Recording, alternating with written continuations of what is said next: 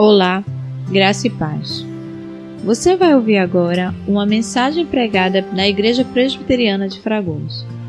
Você pode compartilhar esta mensagem com outras pessoas.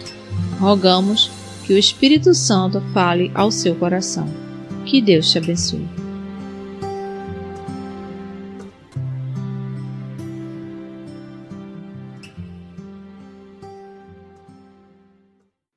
Graça e paz, irmãos. Boa noite.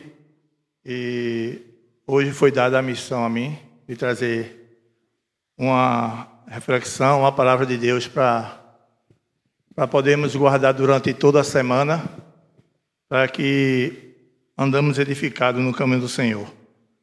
Mas eu queria avisar os irmãos que não estão vendo o pastor Diego aqui, né? Só tem eu e, e Rico. No nosso boletim aí atrás, na parte de trás, diz que nessa noite ele está a serviço da comissão executiva do POLN, participando do, da comissão de instalação do, de posse do reverendo Ronaldo na igreja presbiteriana de Casa Caiada. Tanto ele como o presbítero Severino. Que Deus abençoe eles lá. Eu queria pedir aos amados irmãos que abrissem as nossas Bíblias no Evangelho de Jesus Cristo, segundo escreveu Lucas capítulo 13.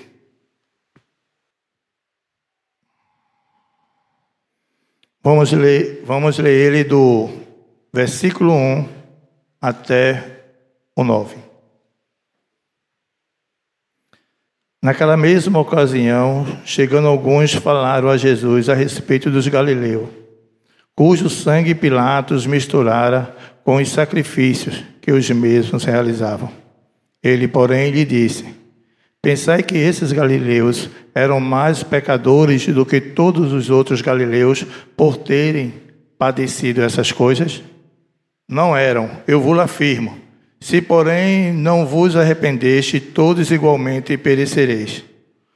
Ou cuidais que aqueles dezoito sobre os quais desabou a torre de Siloé e os matou, eram mais culpados que todos os outros habitantes de Jerusalém não eram, eu vos afirmo. Mas se não vos arrependeste, todos igualmente perecerei. Então Jesus proferiu a seguinte parábola: Certo homem tinha uma figueira plantada na sua vinha, e vindo procurar fruto nela, não achou. Pelo que disse ao viticultor: Há três anos venho procurar fruto nesta figueira e não acho. Podes cortá-la, para que esta ela ainda ocupando inutilmente a terra. Ele, porém, respondeu: Senhor, deixa ainda este ano, até que eu escave ao redor dela e lhe põe estrume. Se vier e dar fruto, bem está, se não, mandarás cortá-las. Vamos orar? Pai Santo, Deus Todo-Poderoso, Criador do céu e da terra, que oportunidade temos, Senhor, de poder ler Tua palavra, de poder expor o que nela está escrito. Como foi orado aqui, temos essa liberdade, Pai. Mas também quero te pedir, Senhor, abre nossos corações, nossos ouvidos, para que venhamos aprender mais de Ti. Usa-me, Senhor não deixe que eu fale o que eu quero, mas usa minha boca para falar o que tu deseja falar à igreja e a todos aqueles que estão escutando. Precisamos de ti, Senhor, precisamos da tua palavra. Precisamos ser alimentados cada dia mais para poder andar fortificado, Senhor, nesse mundo de trevas. Nos abençoa, Senhor, em nome de Jesus. Amém. É um contexto bem interessante essa, esse episódio aqui. Ele começa dizendo assim, no capítulo, no versículo 1. Naquela mesma ocasião. Que ocasião era essa? Jesus ele já vinha falando, já vinha a caminho falando sobre a parábola do servo vigilante, está no capítulo 12, e sobre os sinais dos últimos tempos. Jesus já vinha ensinando que era prática dele, sempre estar nas praças, nos templos, sempre ensinando a palavra de Deus e o Evangelho. Mas de uma hora para outra, aparece alguns informando a Jesus que Pôncio Pilatos tinha assassinado, matado os, alguns galileus no templo, no pátio do templo. E o seu próprio sangue dos próprios galileus se misturara com o sangue de seus próprios sacrifícios. Quando olhamos para isso, paramos para perguntar: que motivo eles chegaram para Jesus e disseram isso? O único livro que fala sobre esse episódio é aqui, é Lucas. Nenhum livro secular, nada, fala sobre o que aconteceu aqui. O próprio texto nos diz, não nos diz, qual foi a intenção de Pilatos de mandar matar esses galileus. Justamente no pátio onde ele estava fazendo o seu sacrifício. Não diz. Também não diz a motivação desses homens a chegar a Jesus e falar o que estava acontecendo. Mas podemos pressupor, né, imaginar mais ou menos o que passava no coração de cada um deles por esse motivo. A primeira coisa, o que veio na minha mente, seria que colocar Jesus contra, contra Pilatos. Por quê? Jesus Galileu. Jesus era Galileu. Jesus fazia parte da jurisdição de Herodes. Então, esse povo, que já vinha escutando Jesus há um bom tempo, Jesus vinha ensinando, sabendo que Jesus era galileu, vamos ver o que é que ele vai fazer, se ele é um líder. Vamos contar a ele o, o que Pilatos fez, para ver qual, qual a decisão dele. Vamos dizer, vamos colocar Jesus para tomar decisão política. Se Jesus vai contra Pilatos, a favor dos galileus, porque ele também é galileu. Isso é um ponto.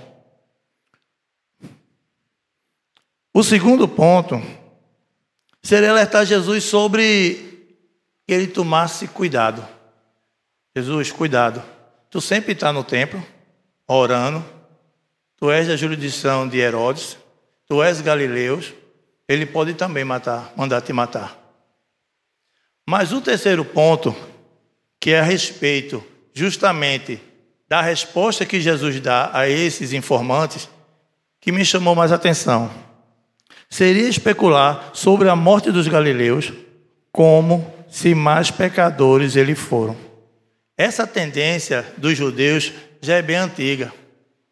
Lembra lá no Evangelho de João, quando um dos apóstolos chega para Jesus e pergunta: Senhor, quem pecou? Foi ele ou o pai dele, ou a família dele, porque ele nasceu cego. Os judeus, ele tinha em mente que toda doença ou toda enfermidade ou qualquer coisa que acontecesse com eles era consequência de pecado. Eles estavam pecando. E quando eles chegam, esses galileus chegam para Jesus e informa o que Pilatos tinha feito, né? Ele chega e fala: "Foi assassinado no templo e todo o seu sangue foi misturado com o sangue do sacrifício deles. Quem pecou? Por que Pilatos matou esses e não matou os outros? Será que esse é mais pecadores ou mais culpado do que os outros? Às vezes, nas nossas vidas, conosco mesmo, acontece esses pensamentos. Nós somos tendenciosos a também a pensar assim.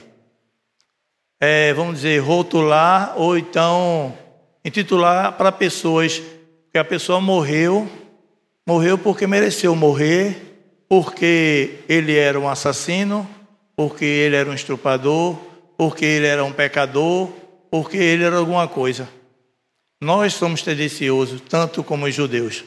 Temos também essa mesma mente, né, de poder só olhar o pecado do outro, não o nosso. Diante dessa especulação, Jesus aproveita o ensejo não para se envolver com as questões políticas e nem se preocupar, assim, entre aspas, né, com o que aconteceu com os galileus, defender eles. Se olharmos no o capítulo, no versículo 1,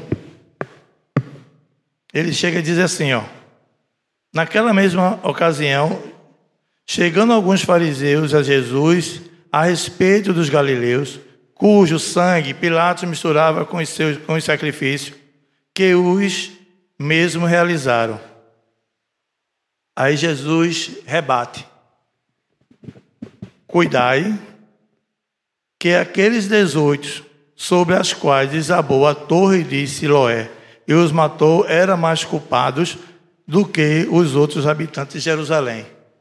Jesus começa a mostrar a, ele, a eles que não foi por causa de um massacre, de um assassinato, uma chacina, que eles morreram que ele era culpado ou pecador mais do que o outro.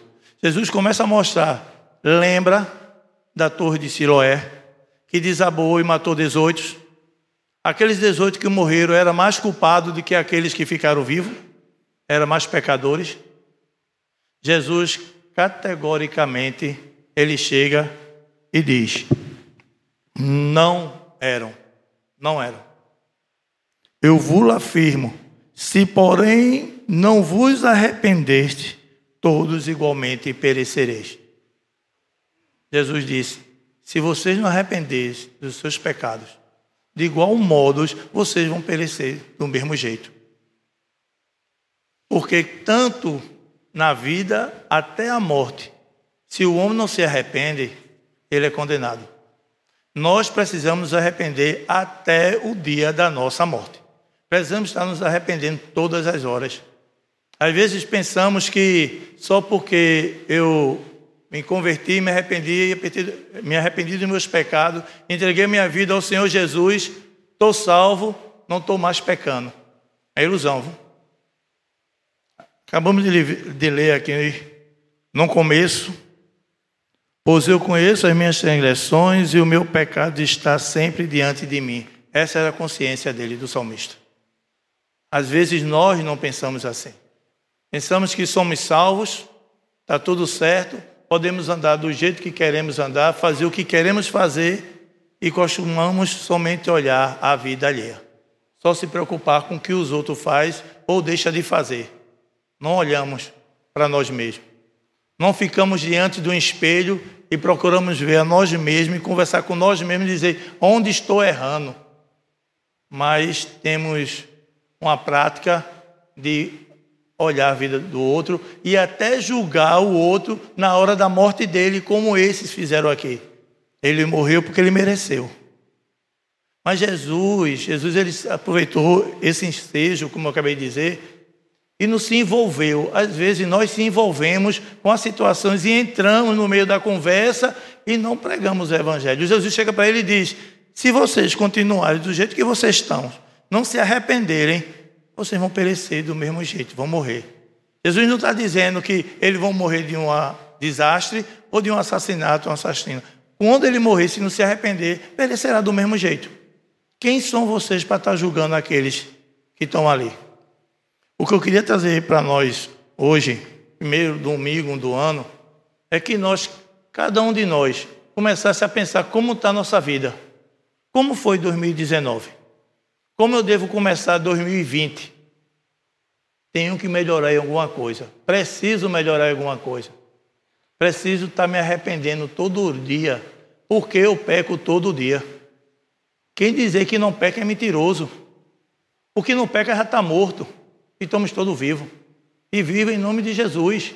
Estávamos mortos em delito e pecado e o Senhor nos ressuscitou. Tirou nós do império das trevas. Reconhecemos, conhecemos a verdade, conhecemos a luz, andamos na luz. Mas às vezes passamos o dia todo, a semana toda, o mês todo, o ano todo, sem reconhecer isso. Pecamos, gostamos do pecado e às vezes continuamos fazendo os outros pecar também, que é o pior. Nossa vida tem que ser um espelho. A Bíblia diz que somos sal e luz. Jesus chega e diz: precisamos, precis, precisam se arrepender diariamente.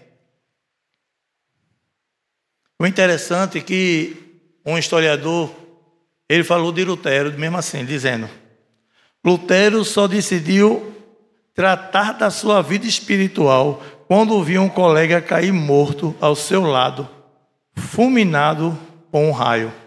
Pensou ele: e se fosse eu, que contaria eu para Deus quando chegasse a sua presença? O que precisamos pensar é que estamos vivos e daqui a pouco, ou alguns minutos, ou amanhã, ou um mês, ou um ano, vamos estar mortos. Será que estamos preparados para morrer? Para estar de frente do Senhor? É uma pergunta que eu me faço todo dia. Será que eu estou preparado mesmo? Eu vivo a vida vivendo. Peco demais, em omissão, falto ler a palavra, em oração, às vezes com o trabalho do dia a dia. E isso não é diferente de vocês, não, que vocês fazem a mesma coisa que eu faço, trabalha do mesmo jeito. A gente se envolve tanto com as coisas do trabalho que termina pecando contra Deus em muitas coisas. Será que estamos realmente preparados para morrer? Foi quando Lutero começou a pensar direitinho e se preocupar com a vida espiritual dele. Diante das tragédias da vida, tendemos a falar mais da morte dos outros do que da nossa própria condição diante de Deus. É isso que vimos aqui no versículo 1, 2 e 4. Se preocupamos mais com as coisas dos outros e que a nossa própria, nossa própria condição diante de Deus. Rapaz, eu passei pelo irmão, o irmão não lê, não lê a Bíblia. Sim, tu estás fazendo o quê? Nós nos preocupamos muito com a vida dos outros e esquecemos da nossa. Quando nos dedicamos mais à palavra de Deus, à oração, nós, eu, me fortifico muito mais no Senhor. E me preocupo em ajudar o outro, não me preocupar em falar da vida do outro. Eu preciso todo dia me arrepender dos meus pecados. Nós precisamos todo dia se arrepender dos nossos pecados. Porque não sabemos se estamos preparados para morrer. Sabemos que um dia isso vai chegar. Um tsunami, um terremoto, um acidente de carro, um assalto. Precisamos estar preparados para isso.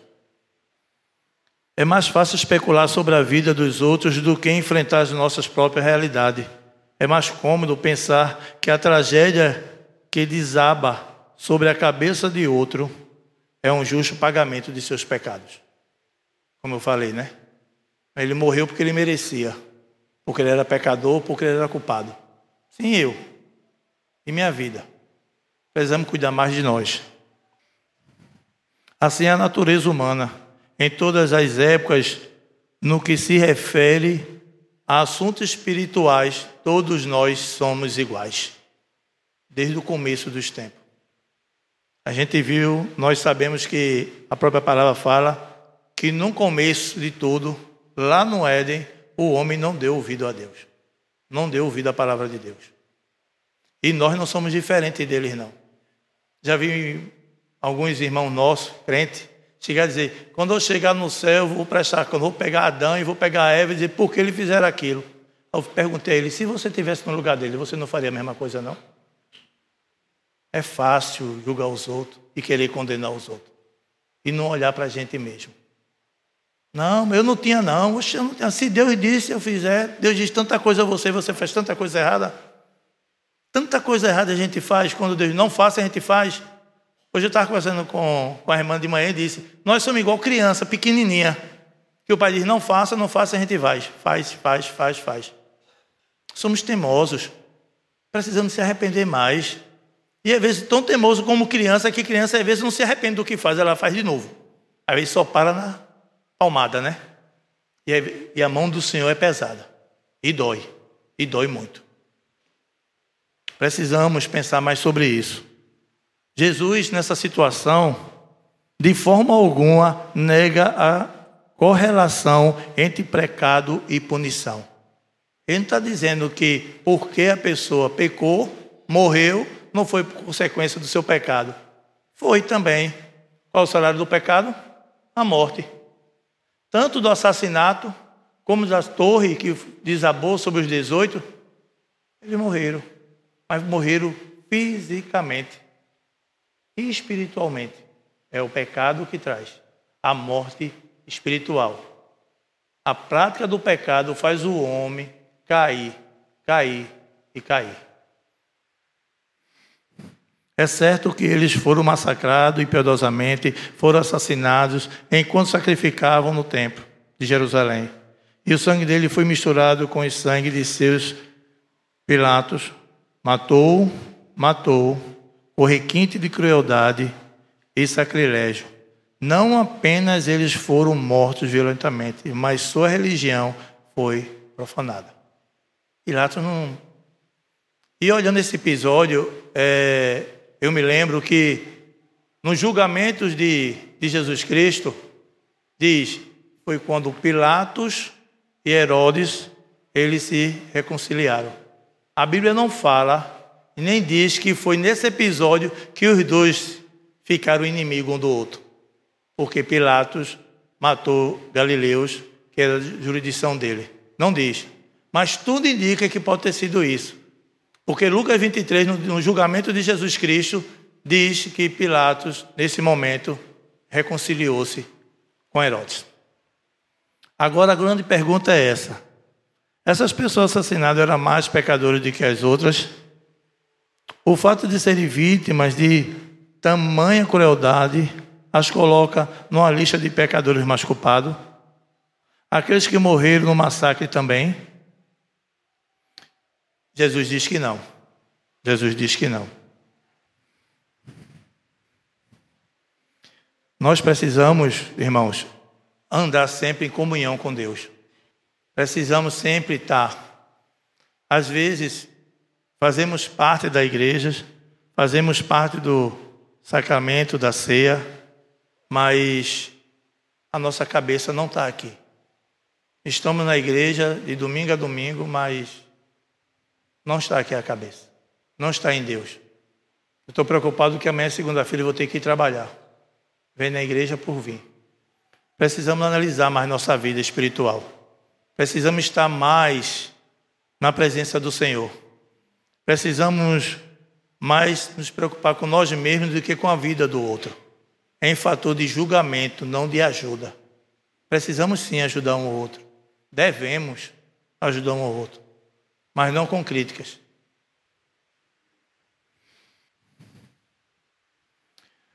J.C. ele diz mesmo assim: o cristianismo autêntico começa em nosso próprio coração. A pessoa convertida sempre pensará primeiro a respeito de sua própria vida, coração, pecado e castigo. Os verdadeiros cristãos sempre preocupam com sua própria vida. Porque se você vai bem, você encaminha o outro também no caminho do bem. Será que nunca chegou alguém para você e disse, irmão, eu queria uma opinião sua. Eu queria que o senhor me ajudasse em alguma coisa. Eu queria um conselho seu. E você passou duas, três semanas sem ler a Bíblia, sem orar, sem comunhão, sem estar na oração, sem vir para a igreja. E aquela pessoa, o ímpio, confia que você vai trazer uma palavra de Deus para ele.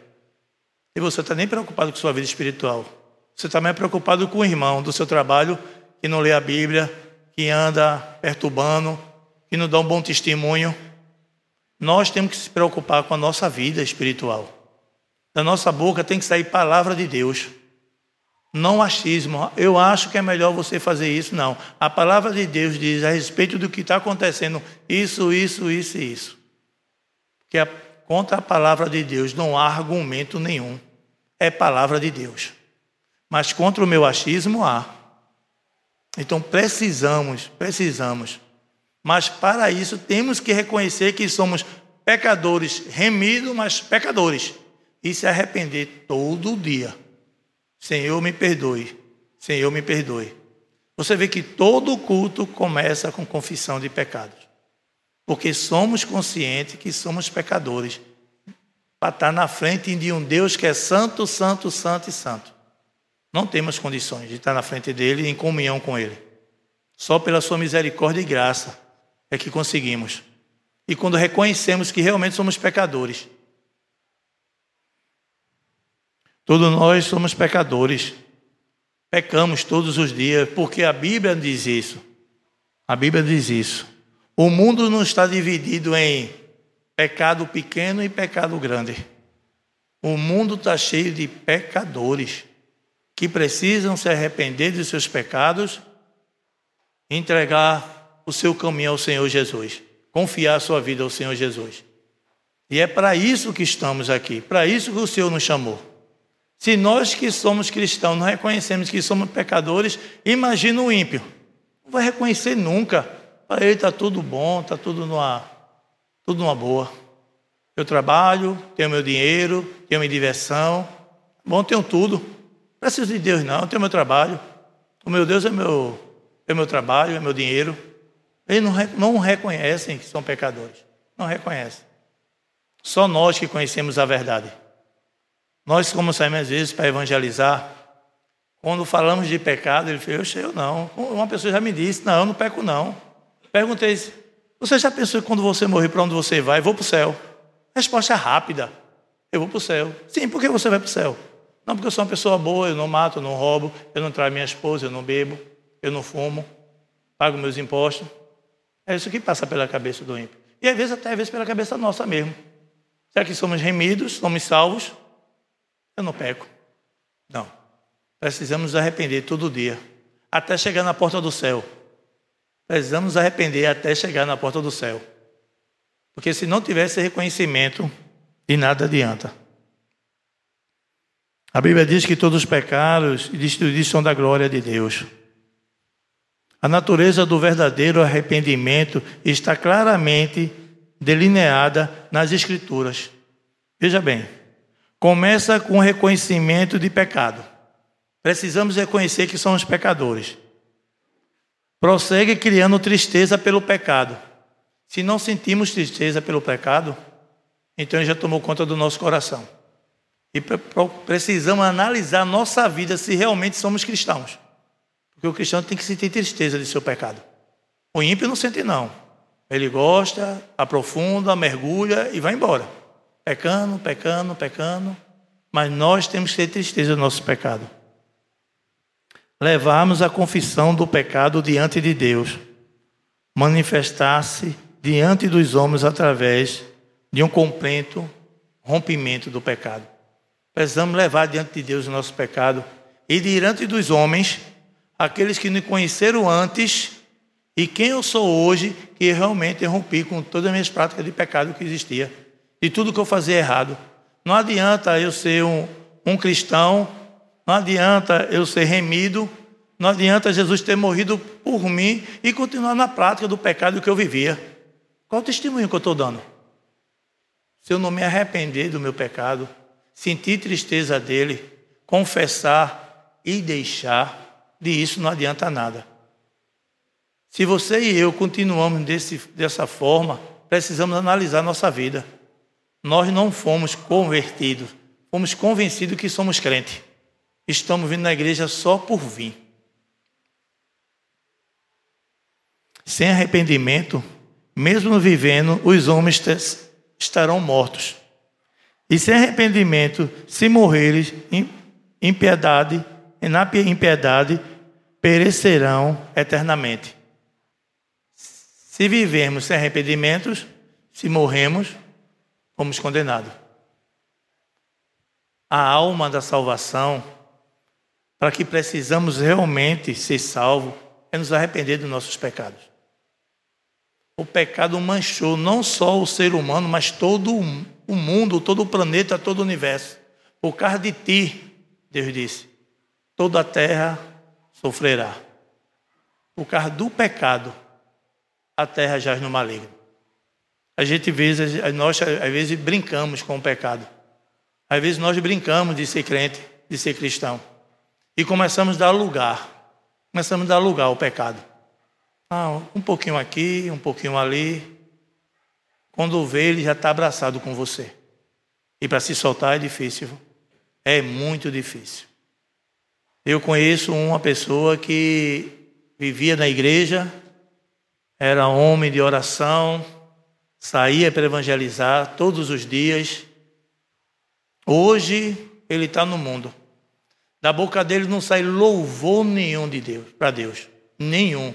Só pornografia.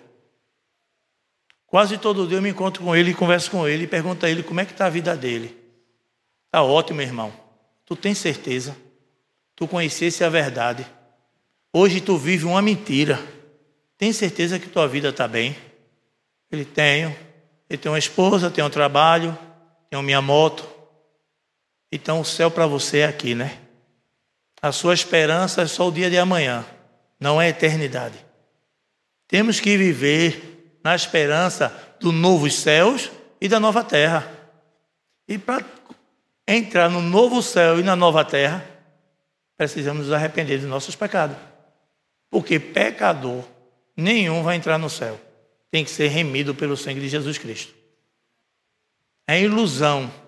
É ilusão você acreditar que você vai morrer e vai para o céu, sem conhecer a Cristo e entregar sua vida a Cristo. É ilusão. Não existe outro caminho. O próprio Jesus disse: Eu sou o caminho, eu sou a verdade, eu sou a vida. Ninguém vem ao Pai se não for por mim. Ele mesmo disse isso. Não existe outro. Mas para isso, eu tenho que reconhecer que eu sou pecador. Eu tenho que arrepender do meu pecado e deixar. É o que Jesus diz a esses informantes aqui. Não adianta você estar tá pensando em dizer assim, rapaz, será que ele era mais pecador do que os outros galileus? Será que os 18 que morreram com o desabamento da torre lá em Siloé eram mais pecadores do que os outros que escaparam? Não, se arrependam. Se vocês continuarem no caminho que vocês estão, vocês vão perecer e morrer do mesmo jeito. Jesus, Jesus não se envolve com a conversa. Jesus vai logo direto e diz: não vem com o evangelho de água e açúcar, aquele evangelho de Jesus te ama. Não, você precisa se arrepender dos seus pecados. Você tem que reconhecer que você é pecador. Jesus ama, ele ama, ama todo mundo, ama a criação dele, foi ele que criou. Isso tudo isso aqui que a gente está aqui, ó. Tudo que a gente vê que olha, foi Jesus que criou. E quando ele terminou a criação, viu que era muito bom, ele ama do mesmo jeito. A paz que ele quer dar é a paz em comunhão com você e ele. Não é a paz do mundo, sem guerra, tranquilidade, você deitado numa rede, com muito dinheiro no banco. Não é essa paz, não. A paz que ele veio trazer foi a paz de comunhão entre ele e a sua criação, você e eu. É essa paz que ele veio trazer para cada um de nós.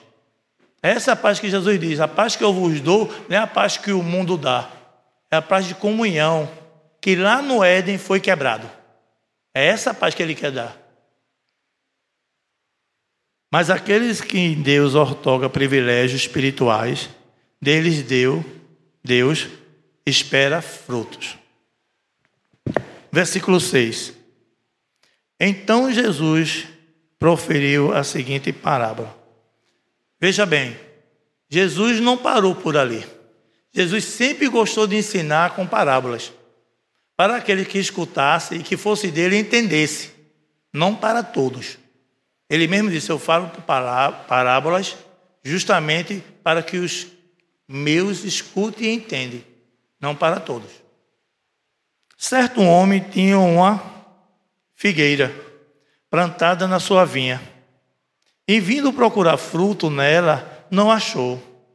Pelo que disse ao viticultor: Há três anos venho procurar fruto nesta figueira e não acho.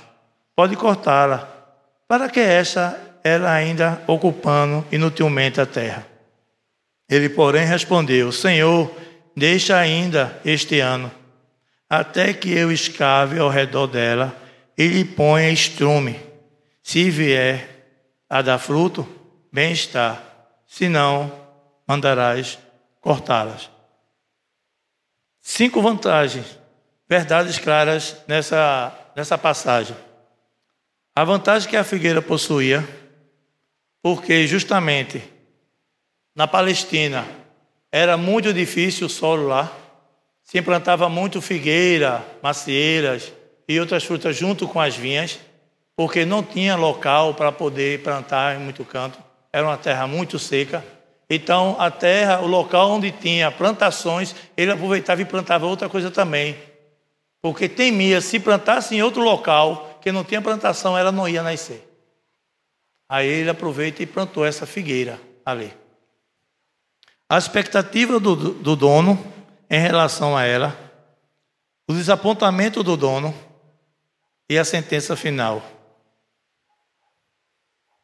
Deus separou Israel dentre as nações, protegeu, abençoou, deu sua lei, deu os profetas, fez milagres, a videira de Deus. E nós somos essa figueira enxertada nessa videira, a quem Ele deu a Sua palavra, o Evangelho, o Espírito Santo e seu Filho. nós, como videira de Deus, estamos dando fruto ao Senhor? Ele espera de nós frutos espirituais. Ele não se contenta com folhas. Somos videiras ou pé de pau que só dá folha? Na videira do Senhor. Fomos plantados dentro de uma videira. E ele vai vir colher fruto. Todo domingo estamos aqui todo domingo, aprendendo da palavra do Senhor, na EBD e à noite. E quando não damos frutos, só folha, isso não agrada. Os diáconos sabem, a gente sabe muito bem que aquela árvore ali é uma árvore de fruto, mas ela dá mais folha do que todo, o chão fica todo sujo ali. Um dia ela vai terminar sendo cortada, porque não vai dar mais fruto. Quem somos nós na videira do Senhor? Somos árvore frutífera? uma árvore que só faz da folha e sujar o chão. Precisamos analisar a nossa vida. A inutilidade a um convite ao desgaste. Nada que só extrai pode sobreviver. Vamos observar essa figueira. O dono da vinha chega e planta ela. Normalmente a figueira ela começa a dar fruto, ela fica a amadurecer durante realmente dois a três anos. O dono da figueira, da vinheira, volta e procura fundo na figueira e não acha. Ele fica triste. Chega para o vicultor e diz: corta. Ela só está sugando a terra, só está tirando proteína das outras árvores. Ela só está ali só sugando só ocupando espaço. Eu posso muito bem tirar ela e colocar outra.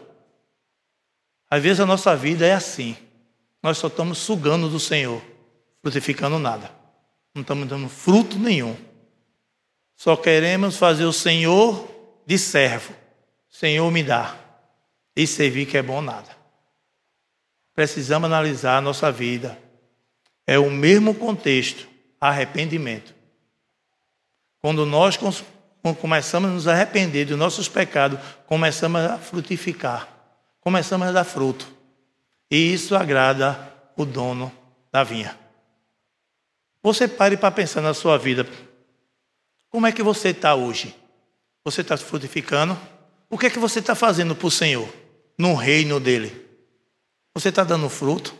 Você já imaginou Jesus chegar para você e perguntar a você: a Bíblia diz que ordenado o homem morrer uma só vez e depois disso segue o juízo. Você vai estar na presença de Deus. Quando você chegar lá, ele perguntar: Filho, o que foi que você fez? O que é que a gente vai dizer, hein? Eu luto comigo mesmo contra isso todo dia.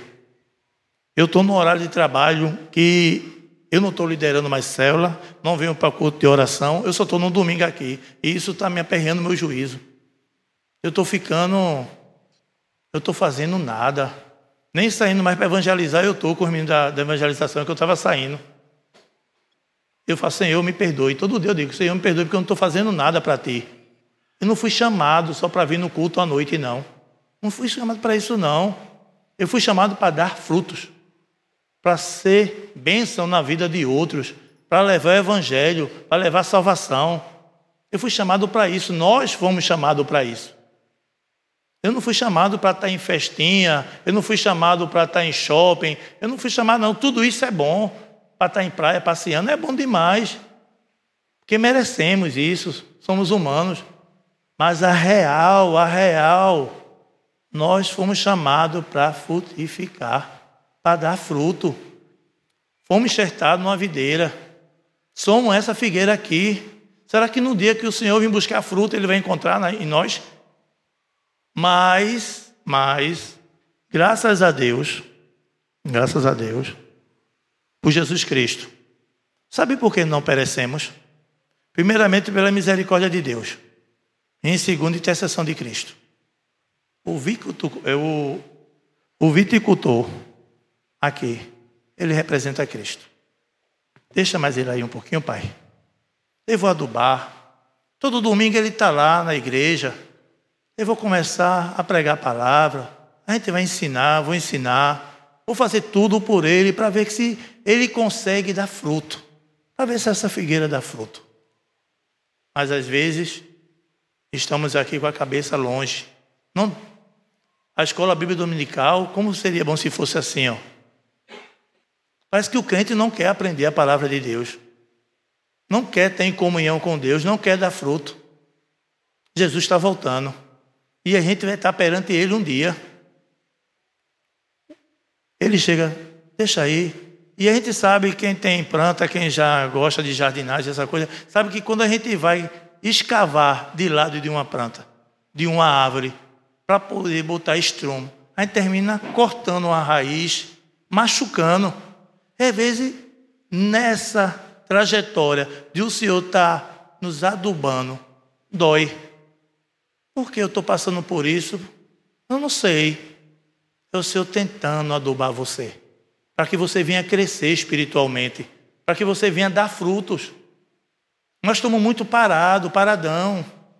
Estamos indo muito pelas coisas do mundo. Precisamos andar mais segundo a palavra de Deus. Ele, porém, respondeu: Senhor, deixa ainda esse ano, até que eu escave ao redor dela e lhe ponha estrumes. Todo domingo estamos aqui, o Senhor adubando a gente. Cada um de nós. Alimentando com a palavra. Alimentando, alimentando. Mas parece que esse alimento não está fortificando. Precisamos pensar direitinho. Para encerrar, irmão, irmãos, não devemos brincar com a paciência de Deus. Ele tem um limite. Brincamos muito com a paciência de Deus. Se vier a dar fruto, bem-estar. Se não, mandarás cortá-la.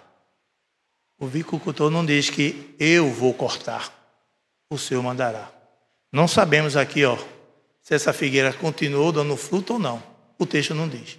A palavra de Deus não diz. Deixou em aberto. Essa figueira somos nós.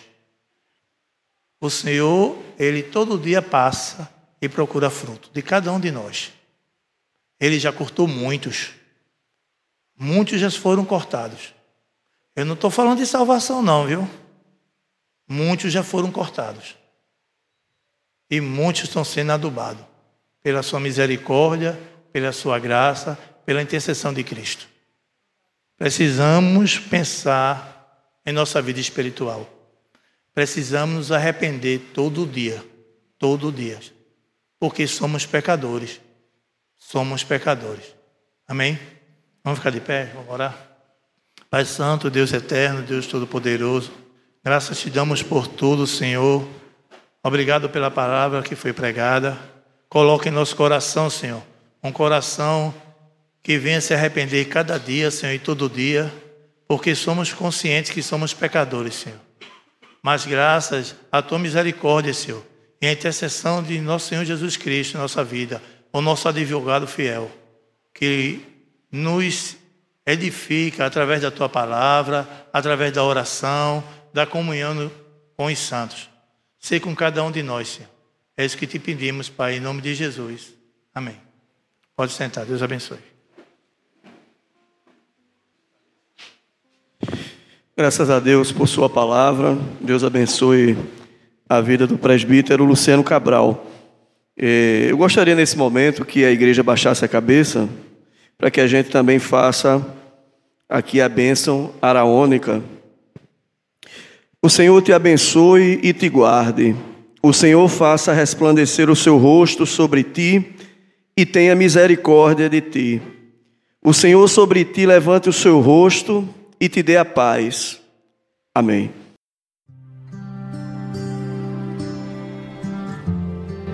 Você acabou de ouvir uma mensagem pregada na Igreja Presbiteriana de Fragoso. Compartilhe esta palavra com mais alguém. Deus te abençoe e até a próxima.